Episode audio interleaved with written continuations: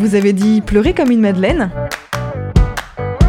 on pourrait supprimer l'article devant Madeleine puisqu'il s'agit en fait d'un nom de personnage, en l'occurrence emprunté à la Bible. Les versets 37 à 47 du chapitre 7 de l'évangile de Luc évoquent une certaine Marie, native de Magdala, petite ville près du lac de Tibériade, qui assista à la crucifixion.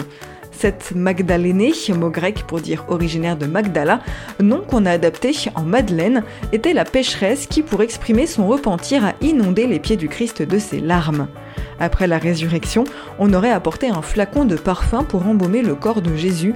Madeleine, dont l'identification n'est toutefois pas très sûre, est devenue depuis la patronne des pécheresses repenties, celle qu'on a appelée bien plus tard les Madelonnettes, il y avait même des maisons pour ça. Georges de la Tour nous a laissé plusieurs tableaux consacrés à notre pleureuse, dont en particulier la Madeleine à la veilleuse qu'on retrouve au musée du Louvre, qui a inspiré le poète René Char. Je voudrais aujourd'hui que l'herbe fût blanche pour fouler l'évidence de vous voir souffrir.